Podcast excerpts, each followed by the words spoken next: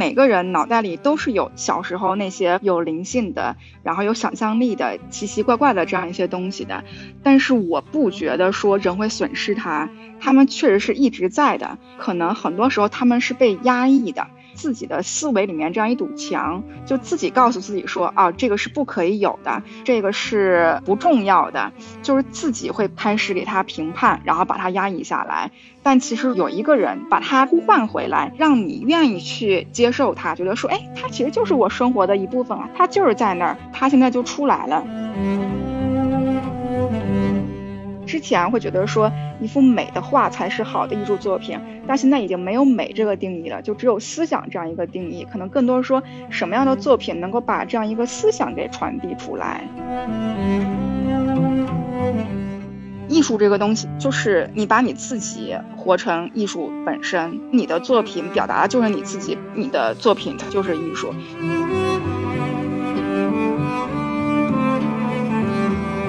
今天呢，就是嘉宾呢，应该是莫文老师，他马上就上线了。然后我们今天会跟他来聊一聊，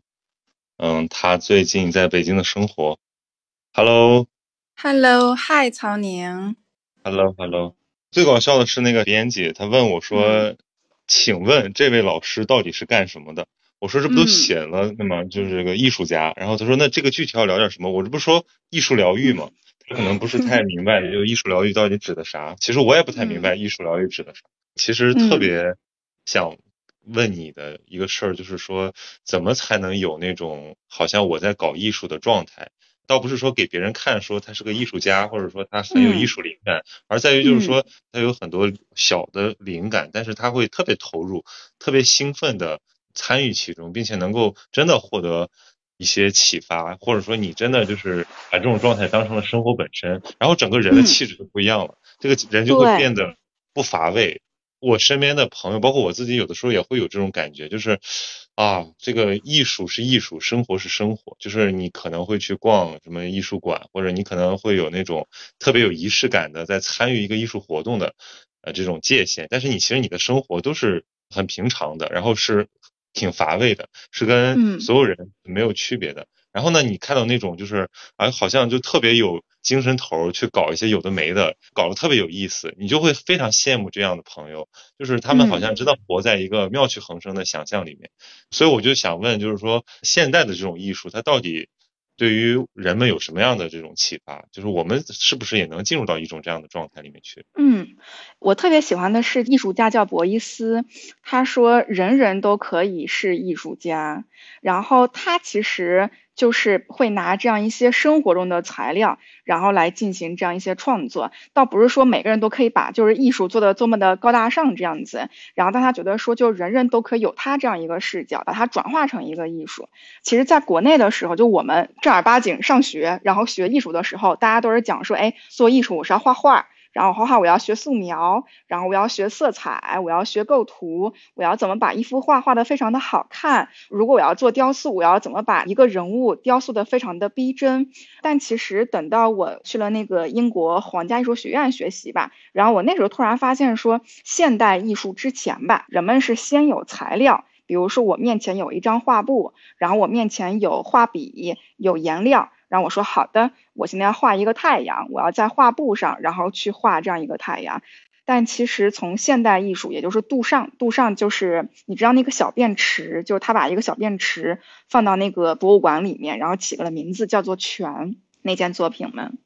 对，我知道。那件作品其实就是那个现代艺术的开头，它其实就是颠覆了以前说我先有材料，然后我再去想我要在我的画布上去创作什么。他是说，哎，我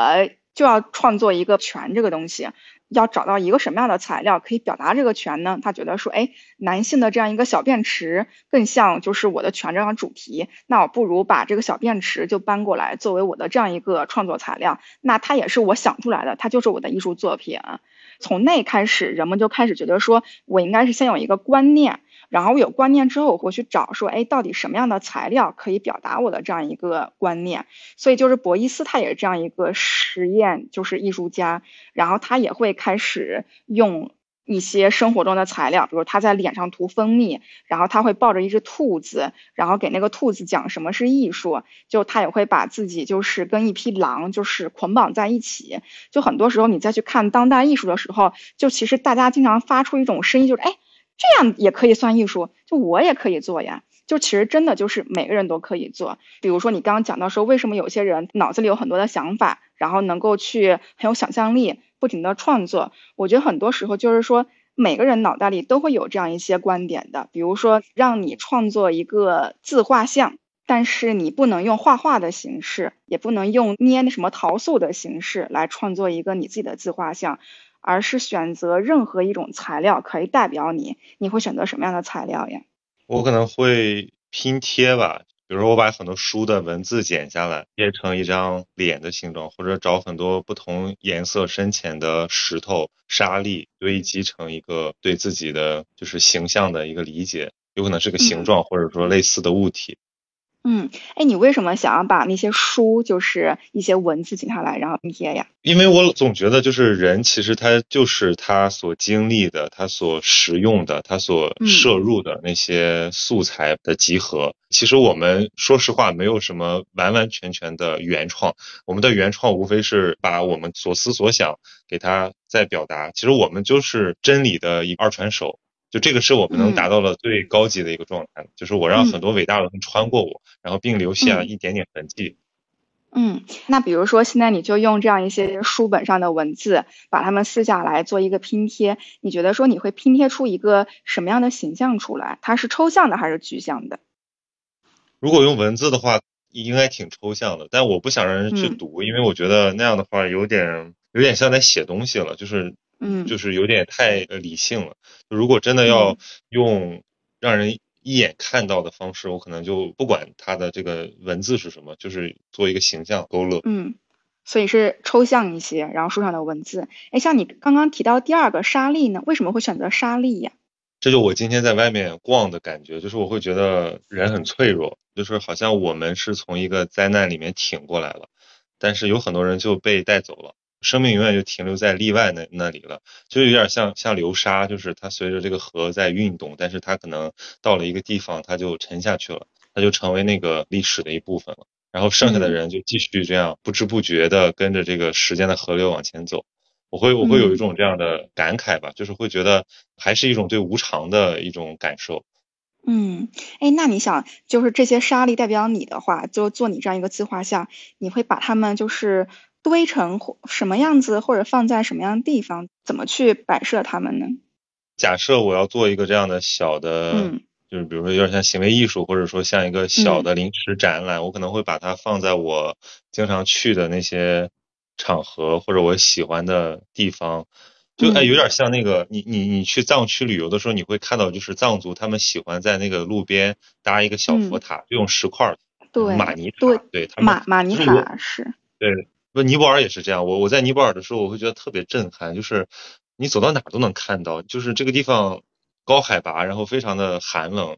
你你感觉好像就是没有人烟，但是你突然看到一个搭的特别好的一个塔，明显是搭了很长时间，然后你会觉得说，这个其实也是我们人必将腐朽的一个肉体在这个世间留下的一点痕迹。它是一个塔的形状，从大地上生长，然后向着天空。我会觉得特别感动，就是我们在那样一个苍茫的大地间留下了一点点痕迹。是可能随着这个时间的变化，你这个石头会被风吹动，然后你这个沙粒会被磨平。但无论如何，我们曾经留下过那么一个痕迹。就我我会觉得。你说它特别宗教吧，但它其实是不需要什么文化背景和宗教背景都能理解的。那你要说它特别世俗吧，你看城市美就没有这种东西，城市里面的东西都是公用性的、实用性的，就这个东西一定得有个功能，你不可能说我没事儿就搭一个东西，就哪怕你我搞一个什么纪念碑，这也是为了一种集体记忆，对吧？没有个人的这种纪念碑，我觉得玛尼塔就有点像个人的一种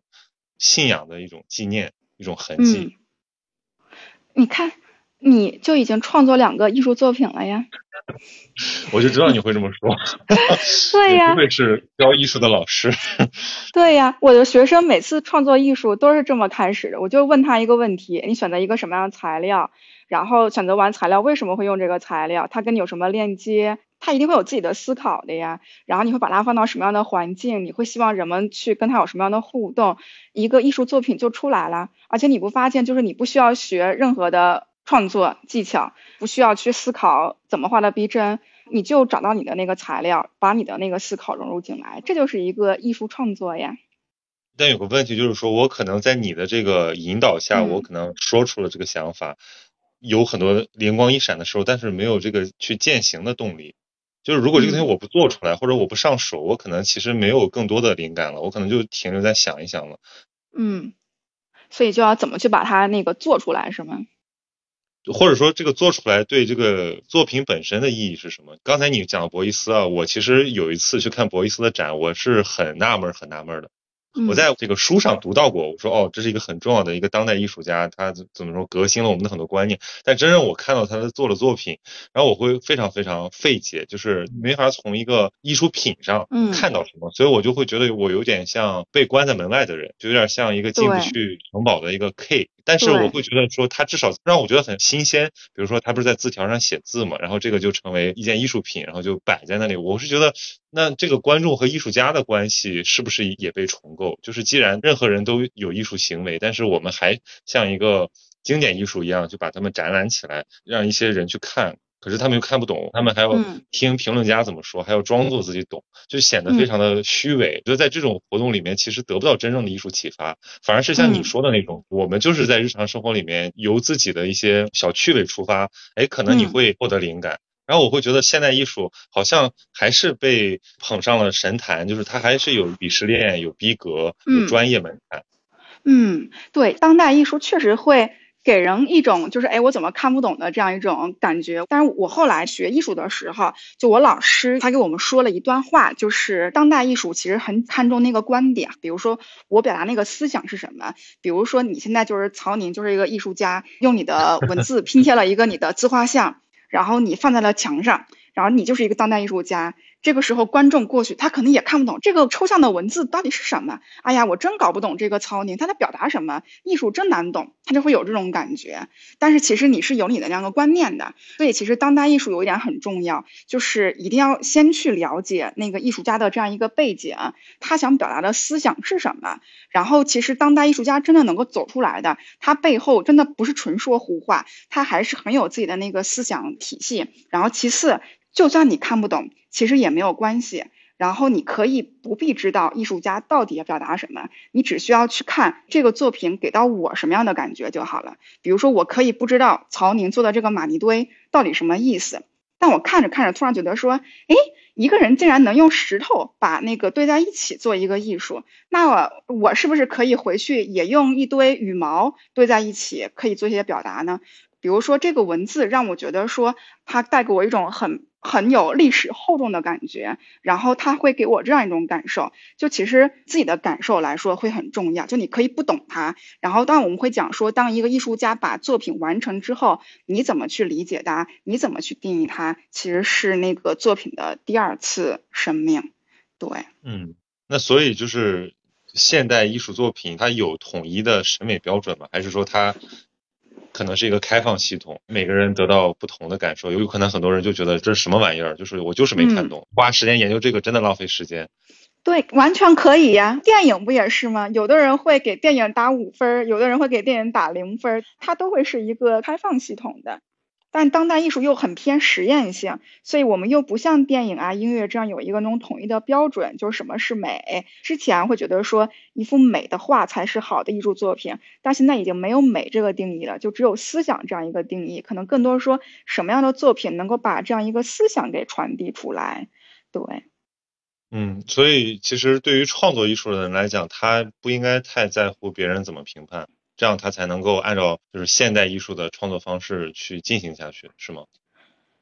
嗯，如果他想好好卖作品的话，还是得有一个很好的口才，说服别人，告诉别人说，哎，我的作品到底表达了什么样的观点？就我们通常对艺术家有一个错误的观点，觉得说艺术家应该是沉默的，用我的艺术作品代表我的那个语言来跟你去诉说我的思想。但其实成名之后的大艺术家，他可能不需要解释。嗯、但凡在这个艺术家做大艺术家不需要解释之前，他必须要不停的去解释我的作品所表达的观点到底是什么。所以我们当时在学校里面做的最多的是要去讲，就是做那个 presentation，展示我的作品，我的我是怎么思考的，我是怎么就是一步一步推进到这个地方的，我是怎么选择最后这样一个材料来作为我的这样一个作品来展现的。就我现在也会让我的学生做的最多的就是去讲，然后去写，去表达出来。就是他同时是一个营销天才才可以。就是如果你未来想做专业艺术家的话，但如果你就觉得说，哎，我就是用艺术来疗愈我自己，来表达我自己，那你就不用在乎别人怎么看了嘛。反正你又不用别人。我看过一些那种讲艺术社会学的这个书啊，他们其实是一帮搞统计的人，他们就想研究这个艺术市场是怎么工作的。然后他们其实就发现有非常强的那种就是二八效应，甚至都不是二八效应，是是一九效应。比如说他们统计了那些。第一次做个展，然后就拿到那些顶级美术馆、博物馆邀请的那些人，和像试了很多次才拿到的。他发现其实只有前面那一批人才成为了大艺术家，成为了终身为业并且收入很好的人。后面有很多人就一直出不来，或者说他可能短暂的出来了一下，但是他就他就再也没有后文了。我觉得这个可能也挺残酷的，就是现在艺术真正把它职业化的人，那是一个要靠运气的事儿，是吗？我觉得。我觉得是需要有那方面的就是运作的这样一个头脑的，嗯，运气肯定是一定要有的，包括你是否有那样一个心，是否愿意走商业这条路，然后是否可以有这个机会，然后去钻研它。就我自己学生，他也会分两个帮派儿。一个帮派儿觉得说，我看不上那些搞商业的，我看不上那些推销那个自己的艺术东西的，我就喜欢认认真真、扎扎实实的画一幅画，我就喜欢去把一个电影拍的非常的有深刻的这样一个思想。然后另外一帮学生就觉得说，哎，我就是要搞商业呀，我就是要用艺术来赚钱，就两帮人都会有。然后我通常给他们讲，就是去互相尊重对方，然后去尝试。并且你要说得清楚，你为什么是要选择走商业？为什么你要选择你就是做这样一个纯艺术，就不愿意去走进这样一个跟商业搭边的？如果说他确实是自己的这样一个思考、自己的尝试跟自己的这样一个选择，我觉得无论哪一种选择，我都是希望他们尊重对方的选择。那你们培养学生，包括其实你自己受的这个艺术教育，是说在培养一个艺术家吗？还是说只是让他知道什么是艺术？我觉得我在培养他们的时候，确实会按照培养一个职业艺术家的方式来去培养，就是想走这条路的人。但是可以，他觉得说，哎，艺术就是我的一个生活的一部分而已，他都是没有问题的。包括讲艺术教育这个东西，很多时候不是说你来学艺术就必须要做一个艺术家，然后就必须要上艺术学院。对大部分人来讲，艺术其实是他们生活这样一个调剂品。就是我去欣赏一部电影，我去欣赏一首歌，我去跳一支舞，然后我去进行这样一个创作，它对我来说是一个很好的表达我自己的这样一个方式。因为我平常可能就是说话、说话、说话，然后写写字，但突然之间我可以用一种非语言来表达我自己，就这个其实对他们。对于和这样一个世界的链接和自我的认知表达也是非常重要的。当这一部分人里面有那么一小撮人觉得说啊，艺术就是我的命，然后艺术就是我想要未来想做的那个东西，我就要靠艺术来来生活来工作。可能这部分人我们会单独挑出来，觉得说，那好，现在是培养你来怎么做，就是专业的艺术家。哎，怎么叫艺术就是我的命呢？就是说我不做这个东西我就睡不着觉吗？还是怎么地？嗯，这个我觉得很有意思，就是。你不要去学怎么做艺术，就是你要把自己本身就活成艺术，然后你的作品只不过是在复制你的生活，是在去展现你本身这个人什么样子的。当你把自己就活成了一个艺术作品的时候，你的作品自然而然它就是你的这样一个艺术作品，可能有点绕口。就举个例子，还是你刚刚说那个沙粒以及这样一个文字跟你的关系。其实，当你再去思考你到底是由什么组成的，为什么文字历史代表你，然后为什么这样一个。今天走出来，然后这样一个沙粒可以代表你的时候，你其实就是在说，哎，你用你的这样一个视角去观察生活，去思考，然后当你找到某一种材料，把你的这样一个生活思考转化出来的时候，你就是在做这样一个艺术作品。就我的学生，他们创作艺术的时候，他们也是可能作家喜欢写文章。然后可能那个企业家喜欢说，哎，我要有一个什么样的商业模式，把它就是商业做出来。但是我的学生他会特别喜欢观察人，然后去认真的体味生活，然后他会想说，哎，我要怎么去写一个剧本，怎么去把我对这样一个人生的思考，用我的电影把它拍出来。当他去表达的时候，他就是在做艺术。然后他本来就是申请那个伦敦艺术大学的时候，就是通常我们这些学校都是要先去预科才能去本科。结果他当时面试完，直接拿到了一个本科，因为老师说觉得你思想非常成熟，不像一个高中生。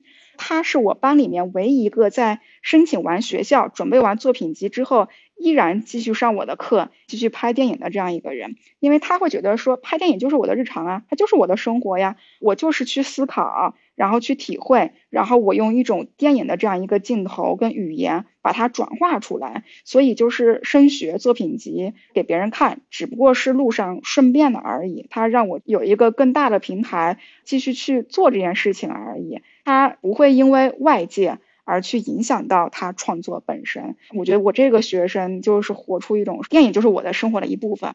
就是说，一个人做一个事儿是享受这个过程本身，而不是说我把这个事儿做出来，然后换取一些别的价值。这样的话，这个才是真正在搞艺术创作，对吧？那就是另外一种选择了嘛。比如说，我另外一个学生。他申请上那个中央圣马丁学院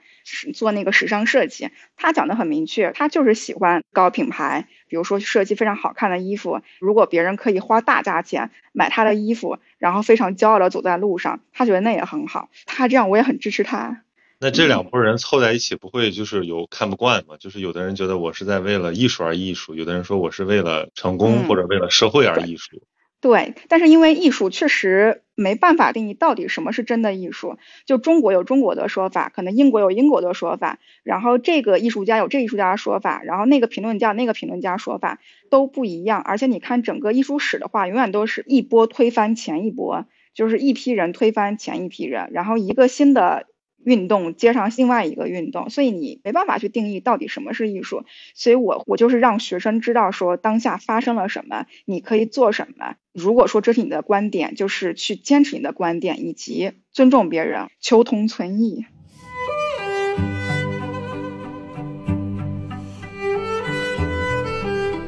你就讲，包括说像艺术疗愈这个东西，它有点运用心理学里面那个图像。你在画很多画的时候，画一些线条、色彩的时候，它其实背后是有一个投射，投射出你内心的某一种潜意识。可能你自己用语言表达的时候，你不会这么说，你也没有办法意识到。但当你用一些色彩呀表达出来的时候，发现说，哦，原来其实背后是这么想的。之前在马来西亚，就是大概一百多个。大学生吧，都是那种口才非常好，然后要做商业的人。我当时就带他们说，哎，每个人现在开始用一幅画，然后来跟对方去进行这样一个表达，去介绍你到底是一个什么样的人。可能之前他们会介绍说，哎，我是一个在哪哪哪读书，然后我喜欢什么，然后我未来的目标是成为什么样的人。结果一用图像表示的时候，他们会说，哎，我是一个超人，我是一朵花，然后我是流水。然后我是什么样的色彩，它就会更加立体丰富了起来。所以我觉得很多时候就是你不必成为一个艺术家，但其实有时候找到一些不同的材料来去表达你自己，它会是一个很好的去认知自己跟表达自己的过程吧。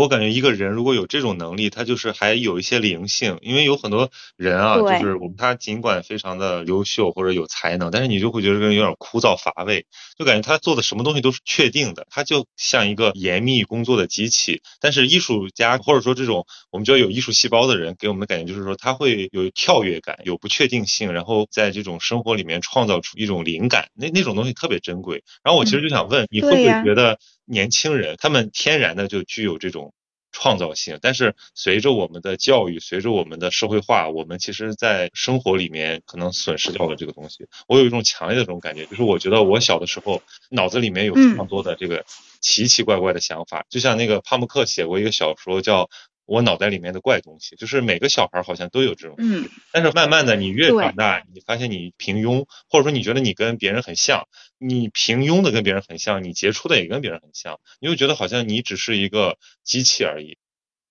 我觉得不只是学生，所有的人，包括你，包括成年人，包括我学生的家长，我觉得每个人脑袋里都是有他小时候那些非常有灵性的，然后有想象力的奇奇怪怪的这样一些东西的。但是我不觉得说人会损失它，他们确实是一直在的，可能很多时候他们是被压抑的。很多时候是自己的思维里面这样一堵墙，就自己告诉自己说啊，这个是不可以有的，然后这个是没有必要的，然后这个是不重要的，就是自己会开始给他评判，然后把他压抑下来。但其实有一个人把他呼唤回来，激发起来，让你愿意去接受他，觉得说，哎，他其实就是我生活的一部分啊，他就是在那儿，他现在就出来了。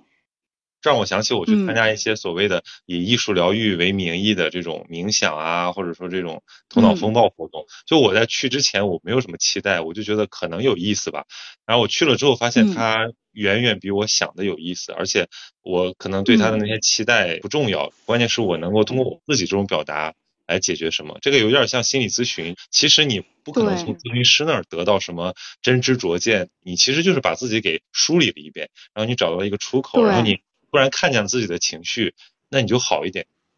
是的，就人都是需要被倾听的。很多时候你去找心理咨询师，基本都是他在听你在讲，他问你问题，你继续开始讲，他不停的问你问题，然后你不停的开始讲讲，就挖掘自己。就艺术疗愈也是，就是很多人他可能不愿意讲，或者说语言他是克制的，但是艺术就是用一种非语言的形式把它创作出来，就这个时候也是一种表达的方式。就是专业的艺术疗愈，它其实可能会针对一些什么精神疾病患者啊，各种各样的患者呀。但是我通常在做这样一些很多艺术活动的时候。我会有点避免说是在做疗愈活动，因为会让人觉得说，哎，是不是有病才会需要过来被治愈啊，被疗愈？但其实不是，就每个人都是有压力的，都会有点焦虑。很多时候，他就是需要一个表达的出口，所以我会让他觉得说，哎，你就是在玩儿，你就是在表达，你就是在创作。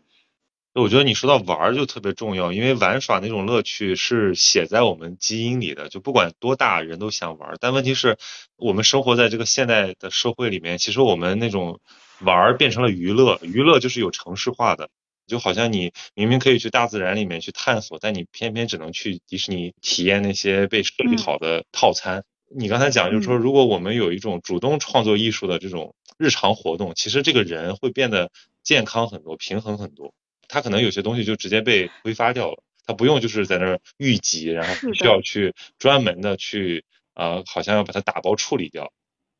是的，就像你刚刚不是问我说，哎，你脑袋里面想一想那个沙粒呀、文字啊，可能不会把它做出来，就到底为什么要做出来呢？其实像看书、看剧。它都是一个在输入的过程，是在去接收外部的这样一个信息的过程，但人也都是会需要去输出的。就你的这样一个表达是什么？你的观点是什么？然后你的这样一个思想是什么？那有人可能就是说，哎，我要怎么去把它讲出来，讲出一个故事？有人说，哎，我怎么把它写出来，写成一本一篇文章？有人觉得说，哎，那我要怎么创作一首音乐？当你去把你内心的这样一个想法输出，就是用某种形式创作表达出来的时候，那一个输出的过程，那个价值感、成就感就也会出现，觉得说是有意义的。我觉得人还是会去追寻意义这个东西的。就你让他出去玩儿，玩个几个月，他真的会无聊。就是再怎么玩。玩到尽头又能怎样呢？这时候又回到自己的内心，哎，我要怎么去把我的这样一个生活过好？我要怎么去创造一些我的这样一个价值，去活出我的这样一个意义的东西所在？我觉得人如果能有这样一个觉醒的话，无论处于什么样的环境之中，都是会过得好一些的。对，我觉得现在生活里面有一个诱惑，或者有点像一个歧途，就是有一些很轻易的选项。你比如说，如果我觉得无聊，我就打个游戏，我就找个电影，或者我去参加一个消费化的活动。也可以包装成一个文艺活动，那种所谓的精神性活动，但其实你根本不需要调动起一些主观的这种能力，你就可以参与，而且他会给你一个一条龙服务，就有点像按摩。行，我也参与了，我也是一个有精神生活的人了。但最后其实你你很懒惰，你自己其实没有主动去突破什么，没有去反思什么，你就是享受了这种。很轻易得来的东西。然后说到这个，我就想起来，就是很多那种旅游其实就有这种性质啊，包括出国也好，包括这个什么去风景很很美的地方自驾游，这种活动里面，其实我觉得缺乏一些很厚重的东西，就是我们其实并没有看到一些呃，我跟这个环境，我跟他者独特的联系，甚至没有付出这个时间去追寻这些东西，而仅仅就是观光客，就是浅尝辄止的这样按摩了一圈，然后拍了很多照片，让别人觉得好像我们有诗和远方一样。但其实漫游没有这个目的，漫游就是呃享受环境，享受偶然。但反而在这个过程中，我觉得比那种就是观光要有意思的多。就我以前工作的时候，就没做艺术之前，旅行对我来说是一个逃离的作用，可能就是去享受、放松、度假、吃喝玩乐，让自己调剂一下心情，调剂完了再回到现实中，就该干嘛还干嘛。但我觉得我做艺术之后再去旅行的时候，我觉得你无论把我放到哪里，它对我来说都是种体验。就是去过那个生活，在一个陌生的环境里面去寻找一种新的一种刺激，然后寻找新的灵感，再把它去创作出来。所以我其实现在反而开始会跟着团儿，因为真的不用自己操心，无论什么样的体验，就是把它当做我的这样一个灵感，然后再去把它创作出来。你这是个反向操作，就是因为你有了这个很灵敏的感受力之后，你反而享受这个搭便车的过程。对，就像水一样，你把我放到什么样的环境，好，那我就去体验，体验完，我把我的这样一种思考，把它进行创作出来。有点像你在玩不同的场景，就是这个场景可能就是嗯这些挑战，然后这些成就，然后另一个场景可能更偏感受性。如果从这个角度来讲，我们应该安于自己的生活，其实没有必要老想着一个彼岸，或者说想到一个未来，只有我到达什么状态之后，我才理应享受生活，我才就是需要慢下来。就是你现在就应该慢下来。对呀，也是两年前吧，疫情的时候，我当时突然开始慢下来。然后在家里面就开始画画创作，当时就有一个朋友，他应该是刚刚去了那个抖音字字节跳动那种公司，就非常的忙。他当时来我这儿，他说：“哎呀，你这才是生活。”我当时其实看着他，我当时其实想说的是。本身也在生活呀，只不过你的生活节奏是很快的，是很忙碌的，但它也是你的生活。如果你可以接受，你就在这样一个生活节奏之中，你就是去做你这样一个事情，你其实会安心很很多，也会焦虑少一点。就是我有我的节奏，他也有他的节奏。我觉得很多时候，我们无论在什么样的环境之中做什么样的事情，就是每个人选择都不一样，但重要的是说自己怎么去看待当下的生活，能够去沉稳的活在当下，去接受这个事情吧。嗯，你的输入指标是什么？就比如说你看书也好，还是你学习也好，总归要给自己带来一些新的刺激。就或者说这阵子就好像没有什么新鲜的灵感来源，或者你想换个风格了，你会去做什么？嗯，我觉得我会继续体验，就是我会特别喜欢尝试不同的人，然后不同的地方，不同的人的生活。比如说我之前。在那个菲律宾的时候，我在菲律宾是在那个亚开行工作。就其实亚开行是一个非常富丽堂皇的地方，就很意外，就去了一次贫民窟。然后一去贫民窟，他就跟我在亚开行是完全不一样的世界。那儿的人，他们其实是没有机会接受教育的，没有机会画画的。然后那时候就开始会想啊，说。那我可不可以在这里办一点那个艺术的工作坊？我可不可以把他们的房子画的五颜六色？那我可不可以把那些亚开行我的那些老板带到贫民窟来，让他们来看一看，说，哎，这儿到底真正发生了什么？他那就是一个给到我灵感的这样一个方式。再之后，我又去了阿富汗，就是办我的画展，就是因为那儿在发生战争，我就想去尝试一下，体验一下，就跟当地人一起生活，跟他们交流沟通，然后。知道他们的这样一些文化习俗，过他们的生活，然后来进行这样一个创作。所以我觉得很多时候真的就是生活，去过不同人的生活，去过不同方式的生活。比如我来来北京当老师，第一次体会到挤地铁，体会到那个什么早高峰，然后体会到下了班累得要死，在家躺着看电视。然后体会到一个上班族的这样一种感觉，刚开始会有那种怨气嘛，觉得说，哎，怎么开始过这样子的生活？后来觉得说，哎呀，算了，就把它当做一种体验，就体验完之后把它创作下来吧，就会哎又有一些新的这样一个创作。嗯，哎，你要这样说，那所有的经历都可以变成一种体验，就是你看待他的眼光，对呀，的感受。对，所以我觉得艺术这个东西，就是你把你自己活成艺术本身。然后你的作品表达的就是你自己本身，你的作品它就是艺术。通常我就是在生活，就是在体验，把我所有的过往的经历、我的思考转化出来，它就是我的这样一个作品。所以我真的会觉得说，每个人都在生活，所以每个人当他用他的方式表达出来的时候，他就是你的一个作品。嗯，但是比如说你要去阿富汗，它涉及到比如说资啊，涉及到就是自由空间啊，就其实它是有成本的。对，确实，我觉得有时候老师还是蛮重要。就像两年前带着学生做那个家的艺术项目们，就是在家里面用自家的调料，在厨房里面进行创作，在卧室里面来办一个展，然后走出这样一个自己的家门，去小区里面进行这样一个展览，去打开他的这样一个视野思维，让他去观察生活中的这样一些美好的东西。就感觉可能我刚开始提的几个例子比较极端的，就是我要去陌生的环境。嗯，就我感觉得有一个激发者，还有有一个回应者，要不然默默的做了一件事情，然后好像就是在天地之间只有我知，很寂寞。是的，是你说的对，我觉得那种真的就是只有一个人，我就是做自己的东西，然后天地之间只有我自己做，我自己知道。我觉得他内心得非常非常强大跟孤独，但我真的觉得很多人其实真的就不是一个老师，也许就是一个一个一个同行者，一个朋友。然后就是这样一个激发，这样一个引导他去看见，然后去鼓励他，再去回应他。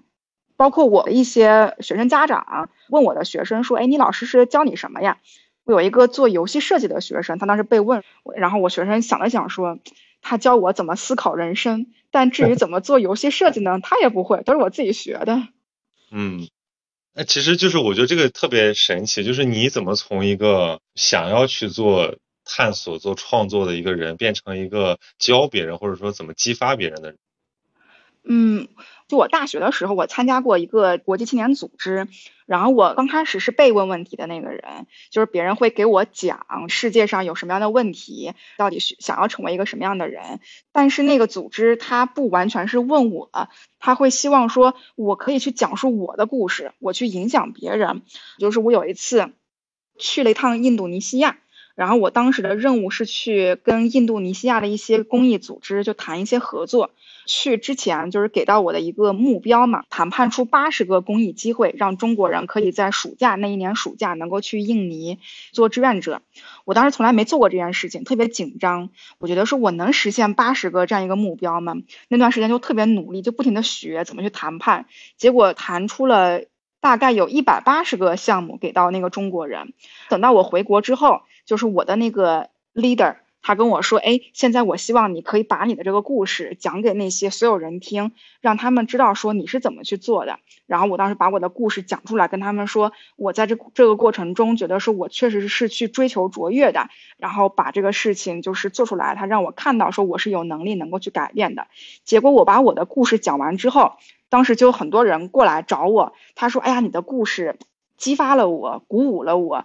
然后让我也开始很想去尝试一些事情，让我也开始想要去相信自己，想要去挑战自己。所以我后来其实，在那个组织里面，我去了大概有三十多个国家，做的事情就是不停的去创造我的故事，然后讲述我的故事，然后去激发、鼓舞别人去做他的这样一个事情。我觉得特别像一个传教士，就是你自己着了一个什么道？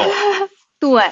包括现在做艺术也是，当我突然找到我的那个眼睛，找到我的这样一个语言，哎，我可以做艺术，我可以有一个就从来没有尝试过艺术的，没有做过想过做艺术家的这样一个人，我竟然可以去阿富汗、去伊朗办画展，我竟然可以去皇家艺术学院学习，就我会说，哎，那我要去鼓舞更多的人，告诉他们说，哎，你其实也可以找到你的艺术语言，你也可以做艺术，你不必要非要做一个艺术。什么家？你不不必要用艺术来赚钱卖钱，你也可以就是在生活中用艺术来去表达你自己，去调剂你自己。嗯，那我觉得你要说到这个，肯定有人会跳出来问一个问题，就是说那生活呢？比如说你要靠什么为生呢？在做艺术的某个阶段是没有收入的，或者说可能你为了自己的这种独立性，那这个时候你就必须要承受这个生活的压力。就是那你比如你怎么想？我觉得必须要面对跟接受啊！我觉得人都是环境的产物，一定会受到环境的影响的。然后当在这种影响之下，如果说我就是要坚持我的这样一种不妥协，就坚持我的纯粹的理念，我就是不愿意就是弯腰，那我也接受我生活贫困的这样一种环境，很多时候就是一个接受。比如很多这种。狂热的艺术家，他自己不愿意妥协，那其实就是他的那部分成本就被别人分摊。就是比如说，他是一个遗世独立的人，这个形容好像是一种尊重，但其实他也会让很多亲朋好友伤心。就是他遗世独立了，他离我们远去了。这个其实我觉得都是双向的，有一个人要承受一种对，就是别人不理解的生活。对，那他也要去承受啊。对呀，他就要承受自己不被人理解，就要承受赚不了钱，然后就要承受就是一世独立就孤独。我觉得他也需要去接受。我觉得一个人不能什么都想要，就肯定是要去牺牲、放弃某些东西。就我刚做艺术家的时候，就在菲律宾的时候，因为我当时是在亚洲开发银行工作，就还在赚钱，然后晚上回家画画，就是我画完了，觉得说，哎，足够我可以办画展去做艺术家了，就我才辞职的。当时我的那个画廊老板他跟我讲的很清楚，他说就是你千万不要冲动，觉得说，哎，我就要马上辞职开始专业就是做艺术家。他说很多艺术家刚开始都是会有一份额外的就是工作，一边去赚钱养活自己，一边去进行创作，等到某一个时机。到了，然后再去全身心投入到创作之中，其实这样来说就是比较理性，然后对个人的发展也是会比较好一点的。就是他也是这么培养出了不少好的艺术家的。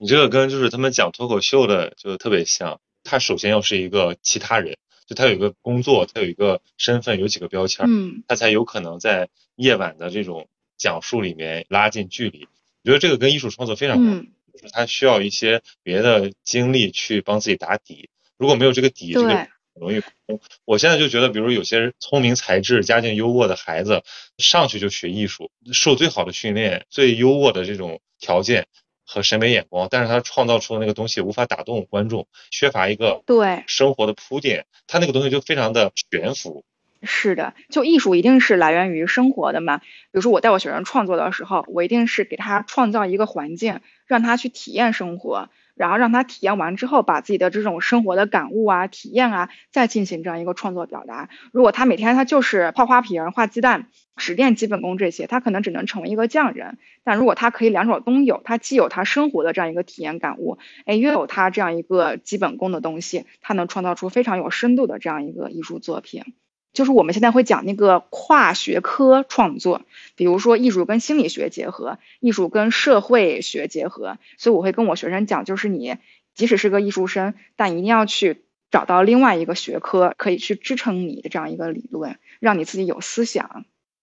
嗯，所以我觉得这个我们的社会里面两方面都有点误解，就一方面把艺术太给封装起来了。觉得好像一类人的特权或者一类人的这个专长，剩下的人呢就就完全不思考这些事情，嗯，损失掉我们每个人都可能体会过的一种美妙的感觉，就是其实每个人都有很多他自己的灵感，他自己的独特性的东西，对，随时对自己的这个处境有一个表达的话，我们乐在其中。对，就你刚刚讲的时候，我就在想，我在英国上学的时候，我们每天都在思考自己的那个创作语言是什么嘛。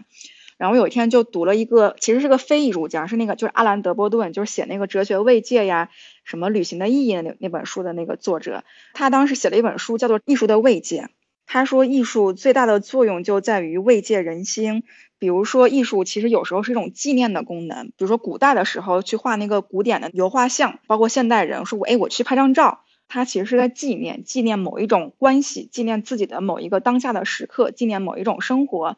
然后再比如说，有人他觉得说，哎，这件衣服很好看，我要买下来，它体现了我的个性，它跟我的那个理念很像，它是极简主义的，或者它是这种非常夸张的这种设计艺术里面是寻找一种自我认同的感觉，再去做艺术，包括欣赏艺术的时候，很多时候都是一种纪念呀，包括去让自己高兴啊，包括说是去表达我的这样一个个性的标签是什么。但你讨不讨厌那种很庸俗化的艺术元素，比如印在上联名啊，或者那种大热的流行文化的艺术家，就像什么村上龙那那个草雕那种，他们就已经感觉好像超越了自己的那个文本，变成了一种符号。如果一个人我穿的这个是草间弥生，对吧？你认识了，你觉得好像我懂，变成了一种优越感的来源。但其实那个人懂不懂也不一定。对，确实，但我还是很佩服村上龙，我也很佩服这样一些就是创作这种流行艺术啊、商商业艺术、波普艺术啊这样一些就是 pop art 这样一些人，他确实是在去抓取大众的这样一个心理，我怎么去创造一个符号，然后利用这种重复跟传出这种意义，让你觉得说，哎，你穿上它就是去代表我的某一种个性。至于说，就是人们去跟风去穿着的时候，大众都会有这样一个从众的心理。能够真正独立思考的还是少数的人，因为你真的不能要求每个人都跟你一样，就你也不能要求每个人都读那么多书，接受那么多教育，然后追求很崇高的理想。我觉得大家都有自己的成长的经历，都有自己那样一个认知的方式，就是他也有他的快乐。我觉得就是也要给他快乐的这样一个允许跟机会。我前两天读《纽约客》的一个文章，就是在讲什么是古典教育，就是那种真正的精英教育。按那个标准来看，像我们都属于文盲，就是我们这种半路出家的这种草根，靠着自己的好学获得的这种自我的赋能也好，都被看不上。然后他们要的那种是血统。是精神上的血统，包括这种学识上的血统，然后那种东西就会变得让人觉得有点傲慢，而且会有点浮在半空，因为它其实可能没有生命力了，然后反而是有很多草根的东西会一下子就是击穿这个阶层的壁垒，就一下子让所有人都都明白哦，这个东西是什么意义。这个对于中国这快速转型的国家，其实我们有一点点这种文化的精英主义者和这种大家想要获得均衡发展权利的这种诉求的冲突，就有的时候我们不能把这个。艺术的调子抬得太高，但是我们又不能说这个东西完全没有门槛。我有次跟一个朋友谈创造力，他说：“那你说这个抖音、快手的作品，那算不算创造力？”我其实对这个问题我也想过，我不觉得那是创造力，我觉得有一部分可能是，但是剩下的更多的是一种生存逻辑。它其实是在服膺于欲求，这种欲求背后跟对自己的审视、对呃未知的探索完全没有关系，它其实都是快车。真正的探索非常的对艰苦，甚至是就是非常孤独。对呀，所以我真的觉得就是看每个人他怎么去选择过自己这样一个一生吧。他到底是想要生命之重，还是说他是想要生命之轻？嗯，哎，你你说这个你是看那个就是不能承受的生命之轻吗？那里面那个萨宾那个画家他也是嗯搞艺术的，但是他脱离责任，所以他反而就是有点。不知所措了，就是他走到另一个极端上了。是的，但我觉得人有时候都是会从一个极端走向另外一个极端，但是一生之中又在去寻找我到底要怎么去平衡这两样东西。还有一类观点啊，就是觉得好像要情感丰富、敏感，甚至有一些神经质的人，他才能够找到那种状态。嗯，好像没有那种就是特别理性、特别就是乐天派的艺术家，就是他们可能完全不是那种。阴郁的那种神经质的状态的人，有呀。就我以前刚开始，我也会觉得说，艺术家是不是应该抑郁一点，然后心情不太好一点，神经质一点，这样创造东西才有那个激情。包括说，艺术家是不是生活就会混乱一点，情感经历会丰富一点，像毕加索那样，才可以就是。不停的这样一些创作，真的了解艺术家艺术家之后会发现说，就是不同的艺术都会存在。比如说另外一个艺术家叫夏加尔，夏加尔就是那种他生活很贫困，他太太是个富家小姐。然后他太太非常的爱他，他太太每次来他工作室的时候，哎，都会带一束花，带点那个什么面包啊，都会过来给他一个拥抱，一个亲吻。然后，所以他的画其实是非常的灿烂，就他一生都在画他太太这样一个人。他的画其实就是跟毕加索跟那些人完全不一样。再比如说，另外一个我很喜欢的一个艺术家。他叫做埃里亚松，他是一个北欧人，他的艺术就非常强调理性跟思考，说这个社会上到底有什么样的世界议题，然后我要怎么去呼吁、唤起人们去意识到这个议题，我要怎么用这个艺术来改变这样一个世界。比如说，他就是在那个泰特美术馆制造了一个太阳，然后让人们躺在那个太阳下面去感受一下阳光。然后重新去思考人和环境的关系，所以其实很多艺术家他都是有自己这样一个语言。听你在讲的时候，我感觉艺术创作真的是一个就是纯个人的事情，它就是非常真实，对一个人的生存状态。因为如果没有个体的这种创造力和独特性，那艺术就不存在。所以从这个意义上来讲，就是我们获得一点艺术的熏陶和这种表达欲，其实是我们就解放自己的一种一种能力。就是我们可能也需要获得一个独特感，一种活着的感觉。是的，我们会讲说一个艺术作品一定是一个人的一部分，然后这个艺术家他其实还是属于一个社会群体的一部分。比如说某一个流派，但这个社会群体一定是在当下那个社会语境里面它的一部分。所以很多时候我们会讲说，一个好的艺术作品，它还是需要去体现这样一个个人和在这样一个时代背景之下这样一个语境的。我们也会说，一个好的艺术作品，它所代表的不仅仅是那个个人，包括更能是这个时代之下就某一群人。就如果从这个角度上推导，就是一个人，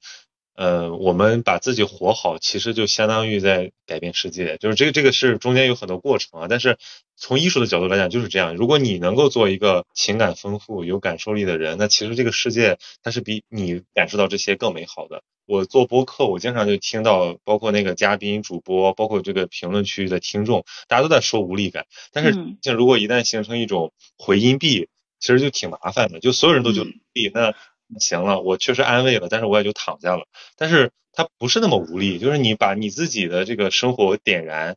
它未必产生那种立竿见影的效果，但是你会让别人有感染力。比如说，我经常有这种感觉，就是我的时候去找一个很丧的朋友聊，聊完最后我们都是在在抒发。但如果我找一个就是特别有劲儿的人聊，我就会觉得啊，我应该支棱起来，打起精神去做一点事。然后我随着自己行动起来之后，我其实是有改善的。我发现我没有那么无力，嗯，我而且我可以做更多。对，是的。当人产生这种无力感啊、沮丧啊、失望啊、愤怒啊、不解的时候。把它表现出来，它也是在表达一种一群人的声音。当他去表现一种就是不满的时候，它本身也是充满力量的，也是在发声，也是在有力的。对，我今天还听了一个内容，就是讲一个美国大罢工运动，就大家都想躺平了，都不想那么卷了，因为疫情其实确实让很多人暂停，或者说强制的刹车，让他开始反思我的生活到底有什么意义，我为什么要去追寻那些东西，但又那么脆弱，纷纷的就是开始有点叛逆。所以我今天给你发那个，嗯，发那个博字画，就是因为我在看艺术史，我就在看说上一次瘟疫，或者说之前在。历史里面的这种瘟疫，其实都伴随着这种社会变革，它其实会激发这个社会的很多能量，然后他们会有一些生机孕孕育出来，所以我觉得未必那么悲观，就是我们可能没办法通过个人力量，或者说通过某几个群体的力量去改变大的局势，但是我们可以期待，然后我们等那个转机来临的时候，我们能做点什么。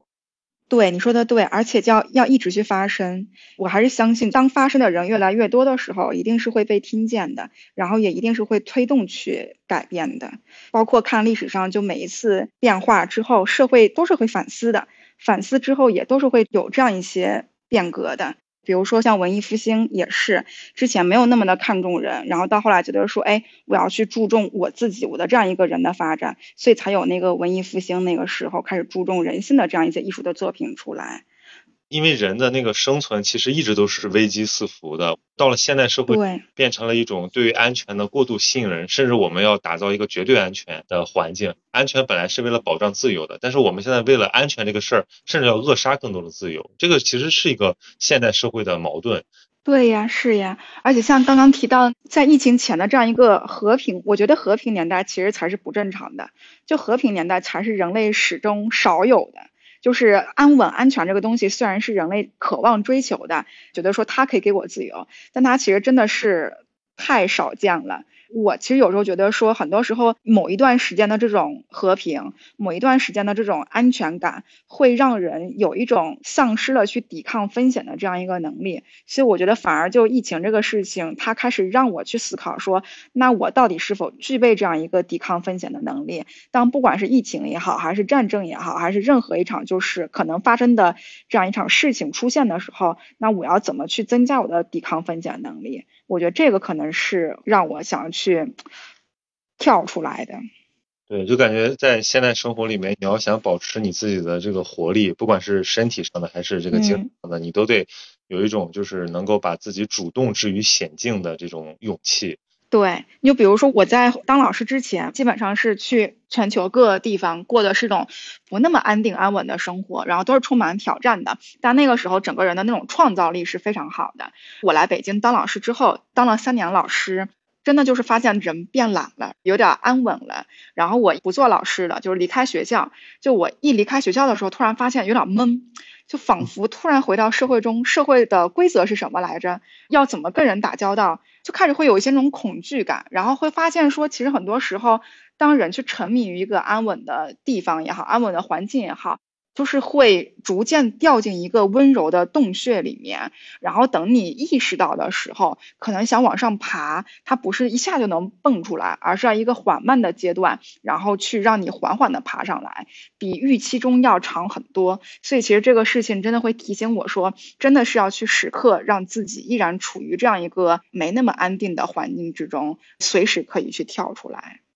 对，因为我最近经常看新闻，很多人都没有收入，然后我就突然在想说，嗯，如果有一天我不能靠我自己现在的这个技能去赚钱养活自己，我怎么活下来？我就突然特别想去做这么一个实验，比如说拿出一段时间来，呃，我就去做零工，看自己能能不能活下来。人的适应性非常强的，最恐惧的其实是在做那个决定之前，就是会担心，哎呀，我做的这个决定会面临什么呀？会不会失败呀？会有问题呀？会不会怎样？但其实一旦就是迈出那一步，做出决定之后，后面真的会发现就是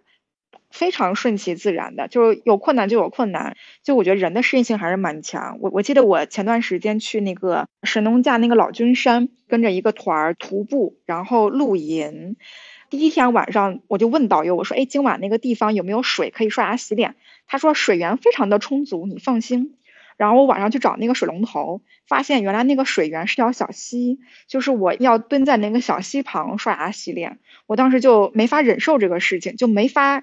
张得了口，下得了嘴。但是真的就是迈出那一步之后，到了第二天。第二天晚上换了另外一条小溪，我就非常自然的啊蹲到那个小溪边开始刷牙洗脸。我那一刻突然觉得说，其实人的那个适应力很强。很多时候你要求的那种环境啊、品牌呀、条件啊，就是非常好的东西啊，其实都是可以去放下的。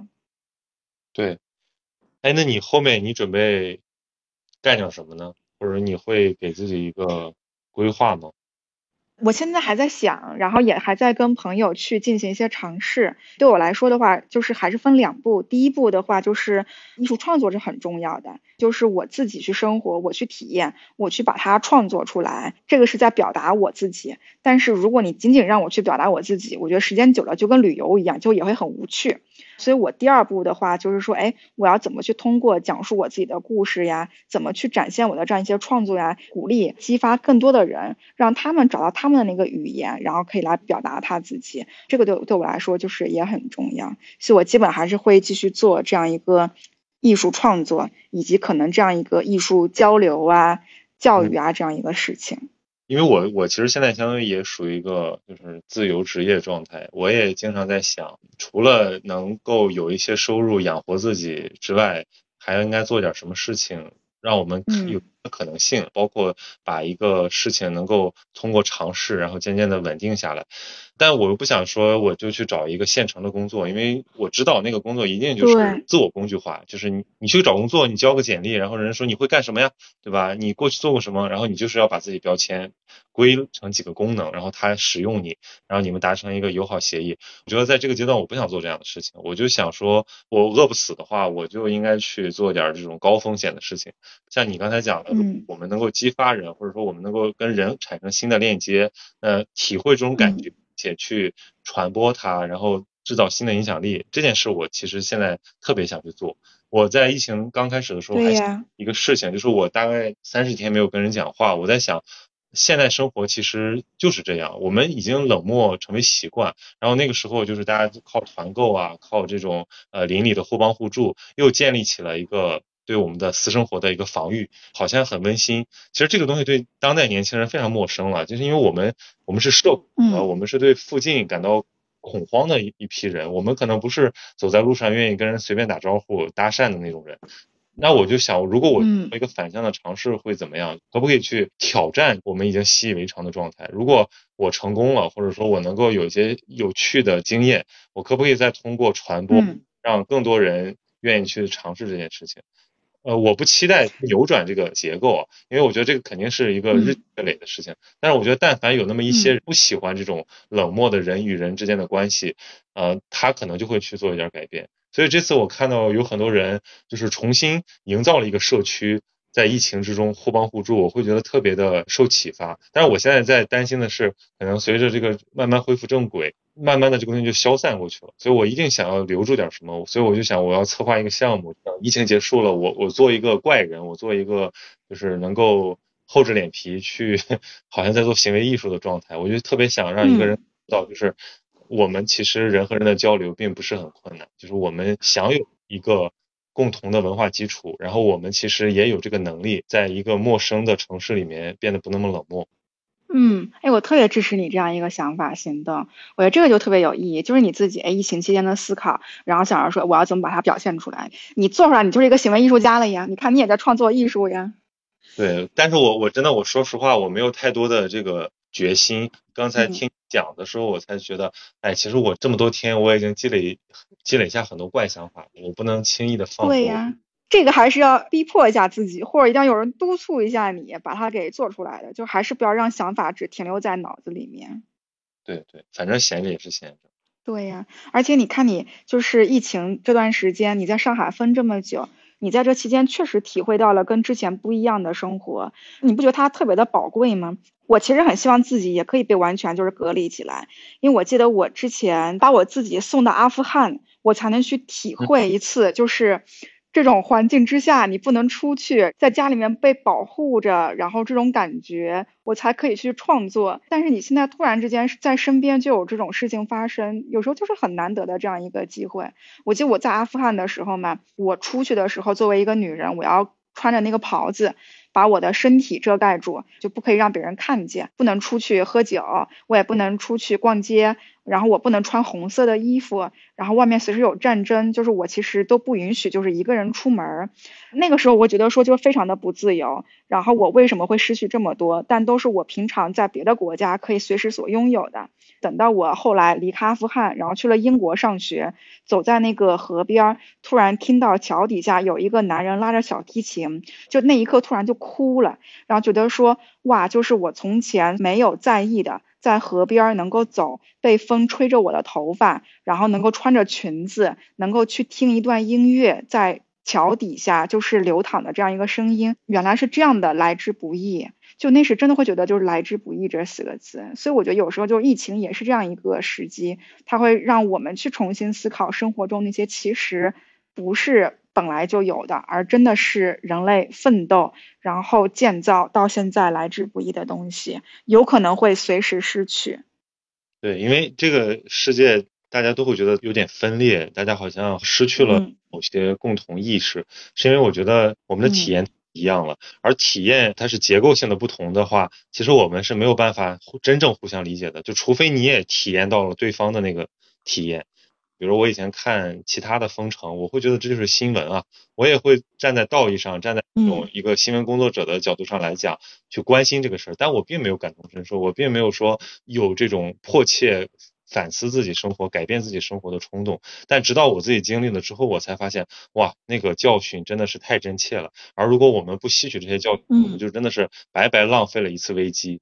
这是悲观的一方面，乐观在于说，如果一个人还愿意就是突破自己的舒适圈，去迎接新的体验的话，或者说他在有一些这种偶发的情况下，他愿意去珍视那个经验的话，他其实是可以完成很多理解的。这是个很难，但是过了才会有效的事儿。或者说你真的想把一个事儿给解决，把一个差异给弥合，那你就应该去先把自己置于那个差异之中，有点像人类学的方法嘛，就是你要有一个内部视角之后，你才能有可能真正理解他们。然后你理解了他们之后，你发现你们的差异其实可能不是以原来那种冲突的方式去解决了。对，哎，讲到这儿，我突然又想到了我之前在神农架，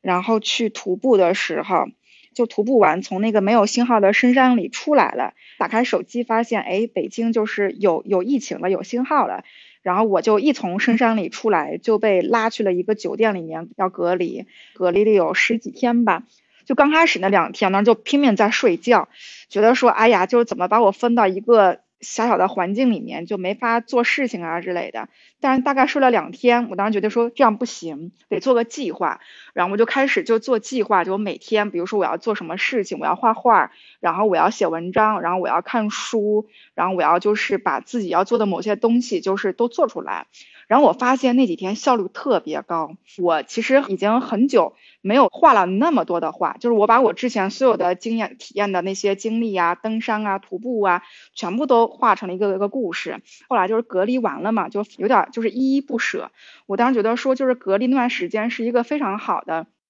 正儿八经的一个理由，能够跟外部去隔绝，能够真正的去回到自己的本身，然后去反思一下我过去做的这么多事情，经历的这么多一些体验，然后把它转化成我的这样一个创作，不管是写作也好，还是就是去艺术这样一个创作也好，它是个很好的一个转化。所以我当时其实还想，就是如果有机会，可以把我就是隔离那么个一段时间，它对我来说会是一个很好的沉淀的这样一个机会。对，就是有了这个弦儿之后，其实我们经历的东西都可以转化为我们的一种就是心灵上的财富，或者说一种很宝贵的记忆吧。用财富可能太正向了，但是用记忆就会觉得啊，这个东西没有白白过，不会那么虚无。